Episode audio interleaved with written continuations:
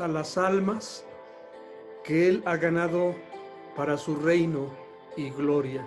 Así es que siéntanse ustedes, amados líderes, privilegiados, honrados, bendecidos por Dios, porque en verdad es un alto privilegio servirle al Señor de señores, al Rey de reyes.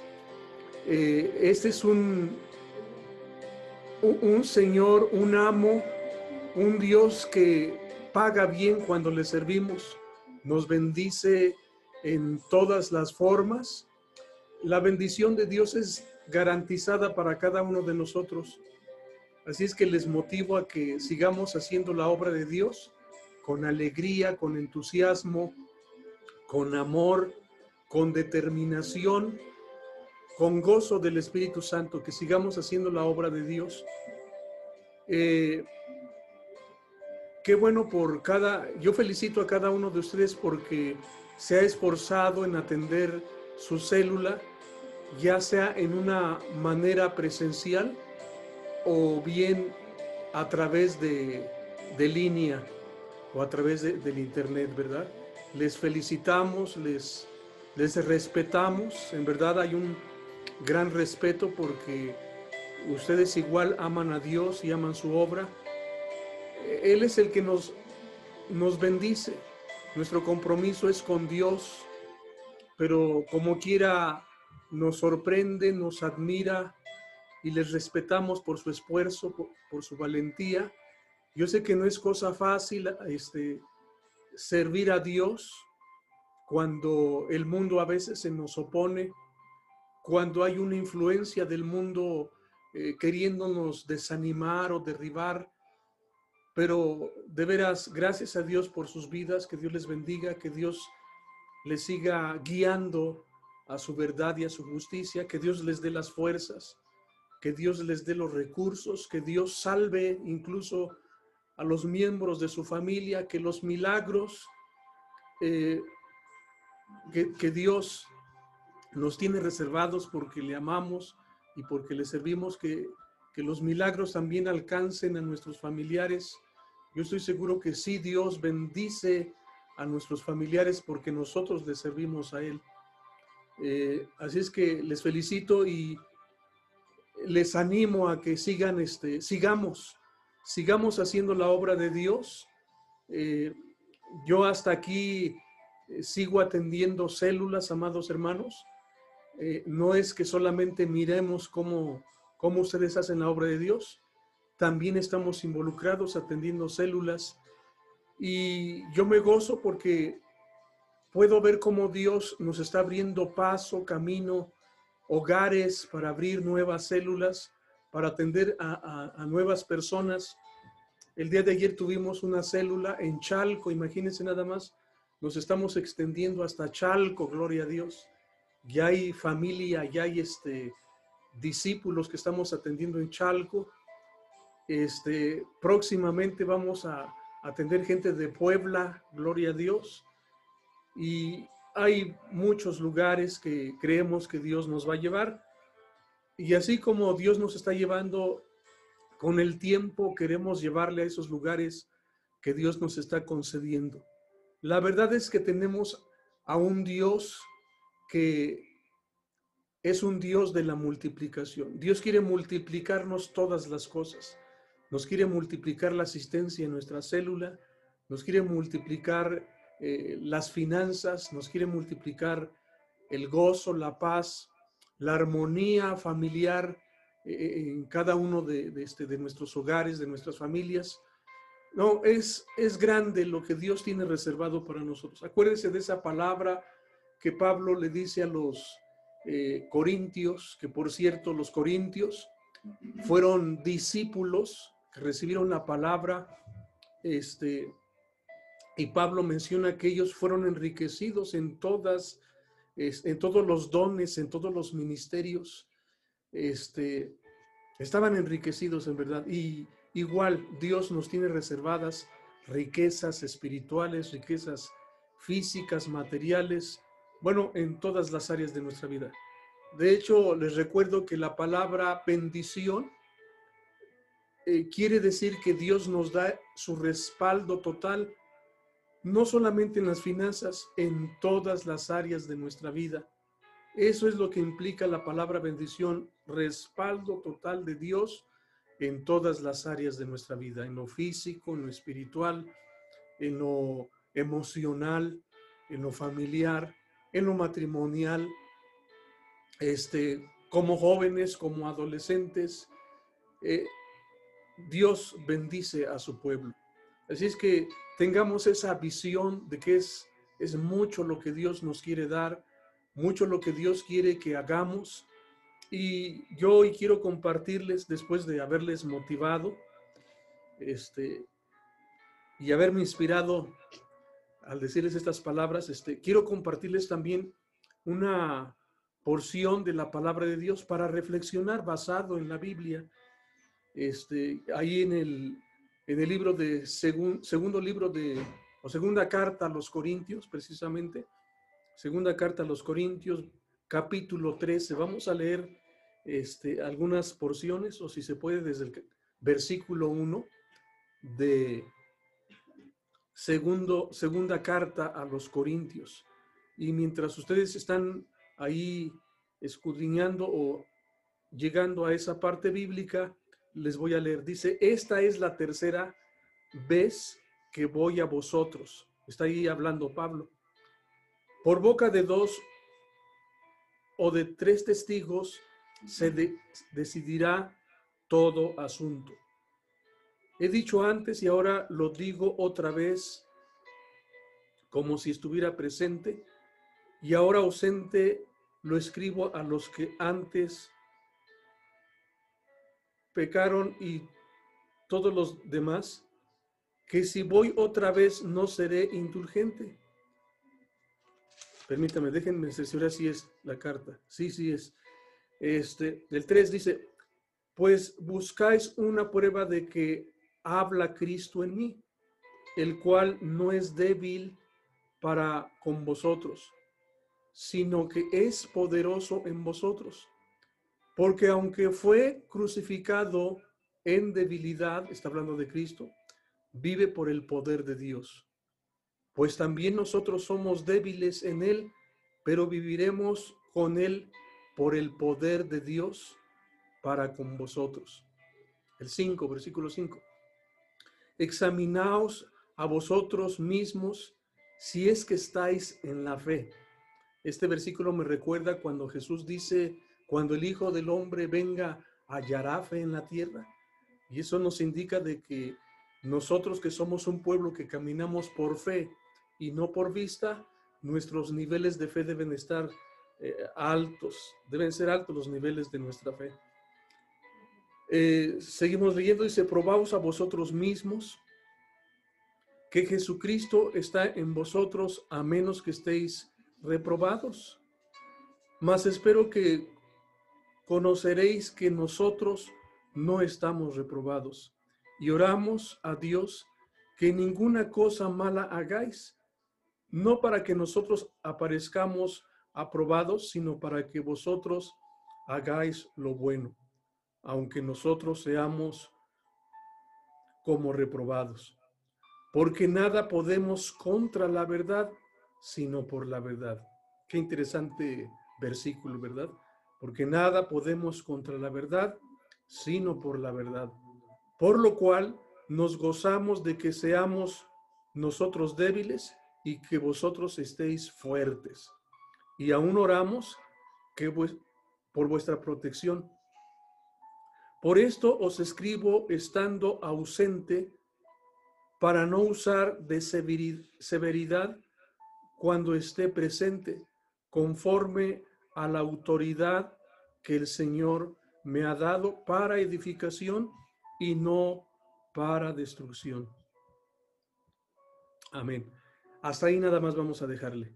Este, de hecho, el, este, el versículo clave que quiero compartirles o quiero que, reflexionemos es el, el, último versículo, más bien no es el último del capítulo, pero es el versículo 10. Note que dice, por esto os escribo estando ausente, para no usar de severidad cuando esté presente, conforme a la autoridad que el Señor me ha dado para edificación y no para destrucción. Este versículo, eh, este, lo que quiero destacar es el, el, tema de la autoridad. El tema de la autoridad. Eh, como líderes, como líderes nosotros se nos ha delegado cierta autoridad. Inmediatamente que ustedes representan a la iglesia o que son una extensión de la iglesia, eh, se les ha confiado cierta autoridad o este, se ha orado por ustedes y confiamos que, que, no, que van a representar, sobre todo van a representar a la iglesia y van a representar este, al Señor Jesucristo, ¿verdad? Vamos a representar al reino de los cielos, vamos a representar este, la palabra de Dios. Entonces, se nos está confiando cierta autoridad. Y hablando acerca de autoridad, eh, bueno, es un tema muy amplio definitivamente. Este, si pensamos eh, en este tema, eh, en el en Primera de Corintios, por cierto, este, Pablo habla acerca de, que toda autoridad, aún la autoridad inconversa o secular, por Dios ha sido establecida. Y ahí mismo dice el apóstol Pablo que quien resiste a la autoridad, quien resiste a la autoridad, a Dios resiste. Entonces, Dios diseñó, ¿verdad?, que, hubiera en, la familia, este, en, en, las naciones, en los pueblos, este, alguien que se encargara del buen funcionamiento. Y nosotros lo podemos aplicar a, a, el trabajo que realizamos como líderes. Se nos ha confiado por Dios y por la iglesia, por el cuerpo ministerial de la iglesia, se nos ha confiado una autoridad este, para realizar un trabajo, para realizar la obra de Dios. Este, ustedes con toda eh, confianza pueden decir, bueno, es que mis autoridades, el pastor, los pastores o los líderes, este, que nos representan nos, nos han dicho y, pueden hablar de esa manera, como cuando el Señor Jesucristo decía, yo nada puedo hacer si el Padre no me dice que haga. Siempre habló de su autoridad que era el Padre Celestial. Constantemente Jesús habla acerca de su autoridad que es el Padre de los cielos, ¿verdad? Entonces, qué importante saber que Dios nos eh, confiere, nos delega, nos da una autoridad para funcionar. Hay una autoridad, definitivamente hay una, tenemos autoridad. Usted debe saber que al representar el reino de los cielos, que al representar a Cristo, que al representar a la iglesia, tenemos cierta autoridad que debemos de ejercer en su momento o en el momento de la necesidad, y este, pero de una manera eh, sabia, una manera sabia, y es lo, lo que quiero puntualizar. Dice Noten que dice, eh, conforme a la autoridad que el Señor me ha dado, y noten que agrega, para edificación y no para destrucción. Qué importante es que entendamos que la autoridad que Dios nos da es para edificar, es para bendecir, es para guiar, es para exhortar en el buen camino del Señor.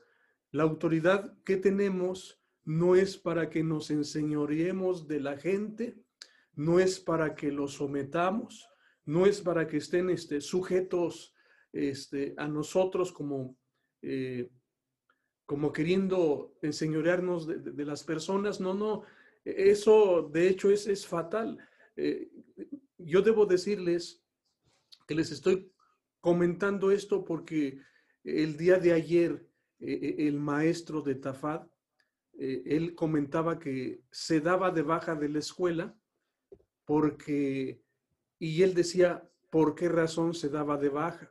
Un buen maestro, muy, bueno, yo no lo conocí, no lo conozco, pero a la, hora de compartir sus clases, yo decía, es un buen maestro, muy ameno, muy atento con los niños, y de repente dice, eh, he decidido renunciar de, la escuela y entonces da sus razones porque renuncia y, una de las razones es porque él habla de que la directora lo maltrató. Y sí, ya nosotros en, alguna otra ocasión habíamos escuchado que pues le habló golpeado, o sea, creemos lo que él dice. Y entonces eso me hizo pensar que eh, Dios a nosotros igual nos da una autoridad, pero esa autoridad no es para eh, dañar el corazón, no es para enseñorearnos, no es para obligar a nadie, es para edificación, es para bendición. Todo lo que tenga que ver con la edificación o el buen funcionamiento de la iglesia, hay que ejercer la autoridad. Jamás para dañar, jamás para eh, hacer sentir o, dañar el corazón de alguna persona o hacerles sentir menos. Todos en Cristo somos iguales, iguales. Nadie es más que otro. Ese tema, por cierto, en el primer libro de los Corintios, Pablo lo menciona. Él dice eh, que nadie es mayor, que unos Dios les permitió sembrar y a otros Dios les permitió eh, cosechar, pero el crecimiento Dios lo da. Así es que todos somos iguales en la obra de Dios, con diferentes funciones, con diferentes dones. Y eso sí, que quede claro, sí, Dios nos da una autoridad, pero tenemos que estar este, bien entendidos, debemos de comprender que esa autoridad, este, de hecho me estoy recordando que en la primera carta a los Corintios, Pablo, incluso aquí hace eh, alusión cuando habla de la autoridad este, para edificación, dice que eh, eh, él está dispuesto a hablar en una forma tajante, pero, pero no es para destruir, es para ordenar las cosas en la iglesia. Si ustedes leen la, primera carta a los Corintios, Pablo tiene que exhortar y reprender a los Corintios por allí algunas anormalidades, algunas cosas que, se estaban haciendo, ¿verdad? La primera carta es de mucha exhortación, de, de Pablo tuvo que usar la autoridad muy fuerte y, ordenar cosas. Y de hecho, él derramó lágrimas y le dolió, de tal forma que ya en la segunda carta él dice, ya no quiero ir a ustedes con, con eh, de esa manera, sino que quiero ir con, con más ánimo para, eh, este, para edificarles, no para, para, este, para dañarles, sino para que sean edificados. Entonces vean qué importante es que la autoridad que Dios nos da, la comprendamos que es para edificar. Eh, yo menciono que como líderes, este, como en este caso que menciono del maestro que tuvo que renunciar porque lo trató mal la, la, directora. Y yo digo, este, yo medito que, bueno, es un empleado, pero igual se merece respeto. Igual en la célula tenemos discípulos, los estamos formando, pero no podemos aprovecharnos o no podemos este, eh, hacerles menos. No, ellos valen la sangre de Jesucristo. Y todo lo que digamos y, y, lo que hagamos debe ser para la edificación de ellos. Así es que, amado hermano, qué bendición es que Dios nos ha dado autoridad para bendecir ese pequeño grupo de célula o de células que tenemos, pero siempre debemos de eh, en otra ocasión, también Pablo dice que debemos de ver a los demás como superiores a nosotros, no, no nosotros sentirnos que somos superiores por ser el líder. Cuidado con eso. También hay que cuidar, ya que estamos hablando de, que tenemos una autoridad para edificar, hay que cuidar que este, sí que no nos pasemos al exigirles o al ordenarles cosas. Sí tenemos que guiarles, sí tenemos que instruirles, pero la manera, como dicen aquí en México, ¿no? La manera de, eh, la manera de, pedir está el dar. Que, tratemos a nuestros discípulos con cariño, con respeto, sabiendo que ellos valen la sangre de Jesucristo. Eh, viene a mi memoria cuando Pablo dice que no sea, más bien Cristo dice que no sea que por la comida este, se pierda alguien este, e, en la iglesia o por nuestra manera de hablar o por nuestro comportamiento. Si nosotros siendo líderes este, estamos al frente de ellos, somos los que tenemos que, si es posible, eh, ¿cómo se puede decir? Si es posible sufrir agravios, así lo dice la Biblia, este, aguantarnos o llevar a, la cruz aquellas cosas que quizás en ocasiones nos hacen o, nos dicen, pero no dañar la obra de Dios. Entonces, gracias a Dios por, por la autoridad, gracias a Dios por la unción que Dios nos da, gracias a Dios por su gracia y los dones que el Señor nos da. Todo es para edificar a la iglesia del Señor. De hecho, cuando hablamos acerca de edificar, es un tema igual profundo, abundante. Cuando hablamos acerca de los dones, dice todo se haga en orden y para edificación de la iglesia. No se diga este, cuando se, se va a profetizar.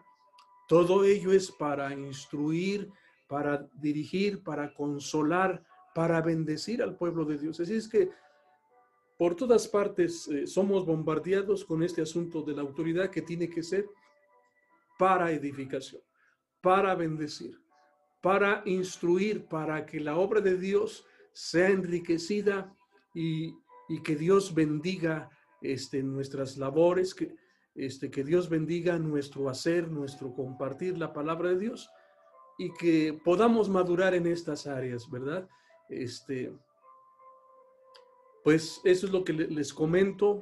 Podríamos este, añadir más, pero vamos a orar Vamos a orar, vamos a pedirle al Señor por el buen funcionamiento, este, eh, eh, como líderes, que Dios nos permita eh, seguir siendo formados en el carácter como obreros o como líderes.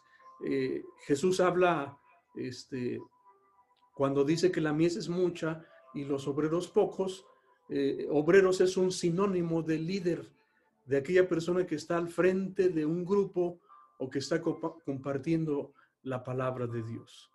Este, así es que vamos a pedirle al Señor que nos siga usando, que el Señor nos unja.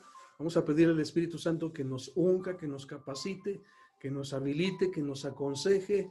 Si, si hay necesidad que Él nos consuele, nos, nos ayude, nos, eh, nos revele las palabras que debemos de darle a nuestros discípulos. Y sobre todo vamos a amarles, vamos a, cuidarles. Este, viene a mi mente al decir esto de cuidarles, cuando Jesús dice, tuve hambre y me diste de comer, tuve sed y me diste de beber, estuve desnudo y me cubriste, en la cárcel y me visitaste.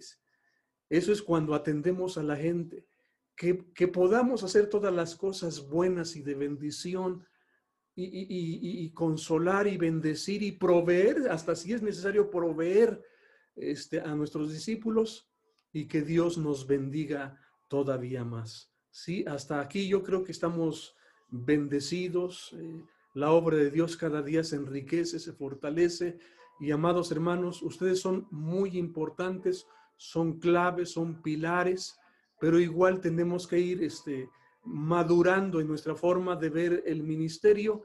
Este, hoy hablamos de, este asunto de la autoridad, gracias a Dios por la autoridad, pero hay que aplicarla bien. Oremos que Dios nos ayude. Señor y Padre nuestro, te damos gracias por la vida, por la salud, por la bendición de ser usados por ti, de ser los portavoces, de ser los mensajeros, de ser embajadores como dice tu siervo Pablo, como si Dios rogase a través de nosotros, que la gente se convierta a ti. Señor, pedimos que prepares los corazones, que prepares las vidas de mucha gente, Señor, que eh, está sufriendo hoy como nunca. resuena, Señor, en nuestra mente, en nuestro corazón, aquellas palabras que tú dijiste, la mies es mucha y los obreros son pocos. Hoy se ha multiplicado el trabajo.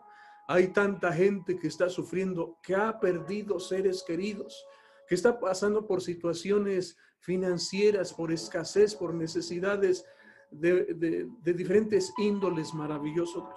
Y nos, tú nos estás capacitando, tú nos estás enseñando, nos estás mostrando el camino de bendición. Tenemos un mensaje de restauración, de liberación, de sanidad, de para ser salvos para tener vida eterna, para ser mejores en este mundo, para establecer tu reino aquí en la tierra. Porque aunque estamos en el mundo, no somos del mundo. Señor, sigue usando nuestra vida.